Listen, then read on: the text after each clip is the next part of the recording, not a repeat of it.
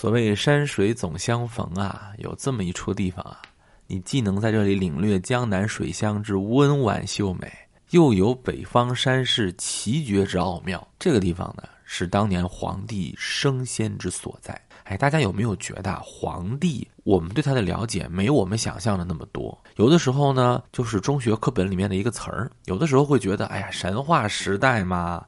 皇帝可能就代表着一个远去的历史、远去的时代而已。皇帝之前有神农嘛，《史记》里面写的很清楚嘛，“轩辕之时，神农氏世衰”，什么意思呀？就是皇帝之前就已经有神农了，而且神农也不是最早的，前面还有。这是从啊时间上说啊。而且如果说儒家的传统来讲，咱们比如说《尚书》吧。如果从上述来讲的话，一般是从尧舜开始聊。而为什么司马迁要把《史记》的很重要的笔墨给轩辕皇帝呢？就我们今天看起来好像很正常嘛，炎黄子孙嘛，在当时可真不是这么回事儿。我先说说我为什么去仙都啊？我可真不是一个人玩去了，我哪有那样的神仙时间啊？我还去仙都，我算是开会去了啊，工作去了，对不对？当然这个事儿呢，也得托诸位的福。去年咱们这儿不是挺热闹吗？大家收听啊，播放量也挺高，评论量也不错。所以呢，喜马拉雅表扬咱们，给了咱们一个牌子，叫“二零二二百大播客”。所以有这么一个播客大会，然后我去参加了，才去了这个仙都。哇，仙都有书院啊，有这个碑刻，各种的书法，而且是诗书的那个气氛特别的浓郁。我说一个点啊，就是有一个叫泥翁洞，这个泥翁洞呢，它也叫出阳洞，是当时相传啊，老子的学生，春秋战国时期啊，老子的学生，越国大夫范蠡的老师，他在这儿隐居，所以叫泥翁洞。啊，因为他的老师呢叫季泥嘛，叫泥翁洞。这个洞中啊，有唐宋元明清，包括近现代的很多文人的石刻，六十多处，这是一个文脉之所在。还有一个地方，独峰书院，我去参观了。这个书院呢，它在尼翁洞景区附近啊，它是一个跟朱熹有关的文物所在地啊。就当年朱熹在这里讲学，所以这是一个有儒家理学熏陶的这么一个地方。包括还有我们现代的和泥翁洞独峰书院可以说是并立的，一个是春秋战国时期，一个是宋代以后的，还有一个当代的，就是有一个。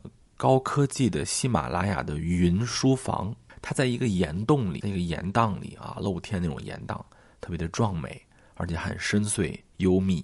里面呢有很多喜马拉雅的听书的地方。我们知道喜马拉雅有很多的有声书，还有我们这样的播客，大家可以在这里面听书，用现在声音的方法去感受那个知识。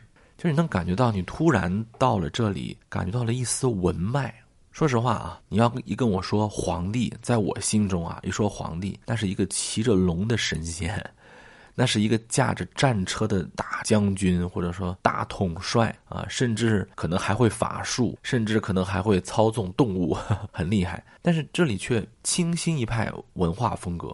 对吧？从泥翁洞到独峰书院，到喜马拉雅的那个云播的啊这个平台，我就开始有些想法。我记得有以前读书读到过这么一个事情，我现在就想通了，就是轩辕皇帝是开个玩笑说啊，是中华民族伟大复兴的第一波见证者，就是我们的民族第一次复兴在皇帝时期啊。什么意思呢？就是皇帝他面临的不是一个开拓，他是一个复兴。啥意思啊？就皇帝之前所谓的神农氏统治时期，甚至更早的时期，战争不断啊！你包括皇帝有很多的战争嘛？皇帝叫熊起、貔貅，各种各样的，跟炎帝在版权、跟蚩尤啊，在逐鹿打仗。所以我们感觉到轩辕是有一种类似战神的存在嘛？但是司马迁不是把它按照战神去写的。司马迁写这个皇帝，或者我们说皇帝时代，最重要的是什么？是不打仗，是融合。皇帝的高举的旗帜，在当时是一种土德，就这种厚德载物。当然，就皇帝那个时期，他还没有说五行德行的这个东西啊，这个是到了汉代以后，可能才更加的丰富。但是，皇帝在那个时期，他体现出一种叫做“习用干戈，以征不亨”。习用干戈就是整顿军事力量，对吧？我要以反侵略战争去反侵略战争那种感觉哈。不能说我说你们别打了就爱好和平，那不行，我得有匡复世界之能力，有拿起屠刀之本领。但是最重要的是以争不亨，就去讨伐那些不去奉行秩序的人。所以后来皇帝打出的旗号，并不是说我最强，我要变得更强。如果你这样的强者逻辑去压别人的话，啊，你量大，你厉害，你就压别人，那么你会遭来反复不断这样的征服。就你说谁强，咱们就谁厉害，那就反复不断的征服。但是皇帝打出的“以征不亨”的意思，就是说我要恢复原来的秩序，我要恢复原来已有的一份安宁。当然，你说他是神农氏的统治之学好还是没好，反正就是我要打仗的目的是为了不打仗。从此诸侯纷纷来投靠，哎。而且皇帝一直就是说我教育你们，或者说给你们以怀柔之政策。他把蚩尤的文章、文案和那个图章啊，龙啊、蛇呀的东西，用在了自己的身上。因为你看皇帝最初的那个文化图腾当中，没有所谓的那个龙蛇的感觉，是像熊啊、貔貅啊、虎豹啊这样的感觉。但是我把我当时最大的敌人的旗帜我打起来。因为蚩尤也是一个很厉害的战士，对吧？他的包容性很强，而且在很多后来的文化传说当中，就是蚩尤跟黄帝后来是融合了的，包括炎帝、炎帝、蚩尤、黄帝、九黎族等等等等都融合。黄帝面临着一个秩序崩坏的时期，但是他又把它用文化的东西给加在一起，他就像后来的周人。周人所在的那个时期，就是曾经有过一个慕强时代啊，比如说商啊，他觉得他是天命之玄鸟啊，但是周觉得我虽旧邦，其命维新，我要给大家一个秩序，我是为了恢复秩序而去打这个仗。他当然，当然他那个时候就叫德呀什么的，皇帝那个时候还没有那个说法。包括后来啊，我们今天中华民族的伟大复兴，我们不是唱高调啊，我们也是要给世界一个。秩序啊，这个秩序不是说我强你听我的，不是，是尊重多样性的融合，是不消除你的融合。啊。因为我们说蚩尤的东西、九黎族的东西，从来没有在文化当中被皇帝或者抹去，炎帝、蚩尤全部都被留下来了啊。大家可能还记得很清楚，我们今天还在说黎民百姓，这个黎民就跟当时的九黎文化是有关系的。而这种啊，我们不能说止戈为武，我现在不太想用那个止戈为武的说法，就是这种我有实力，但是我要通过灿然之文脉来把大家统辖在一起的基因，你可以把它称之为皇帝基因，你也可以把它称之为中华基因。所以这次去仙都。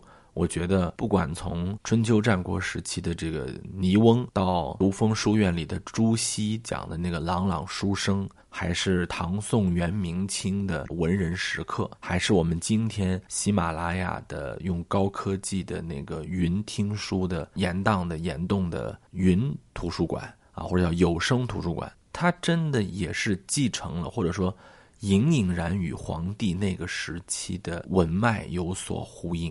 朱熹在当年仙都讲学的时候，他闲来无事呢，就散步，来到了一处清澈碧潭，泛舟于湖上，觉得这个地方真的是天人合一。他可能也想到了皇帝吧。从此，这个潭呢，被后人叫做朱潭，潭边的山也被命名为朱潭山。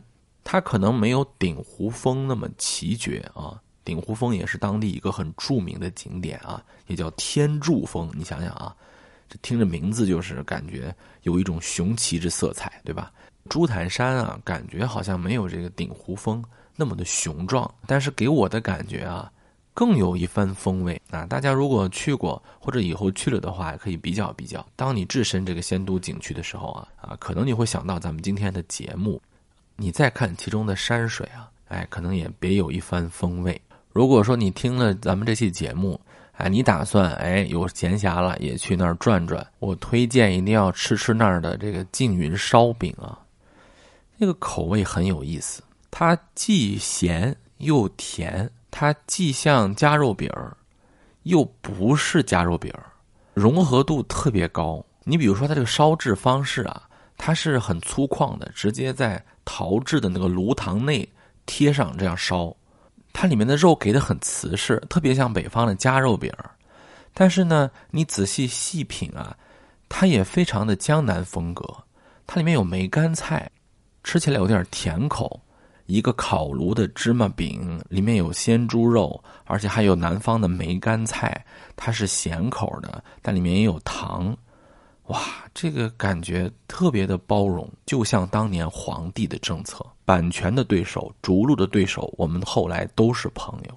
相传啊，这个我就没有历史考证了啊。相传，轩辕皇帝炼丹的时候，可能也是练着练着就饿了。抓过一块面团就贴在壁炉上，这就是最早的缙云烧饼的这个雏形。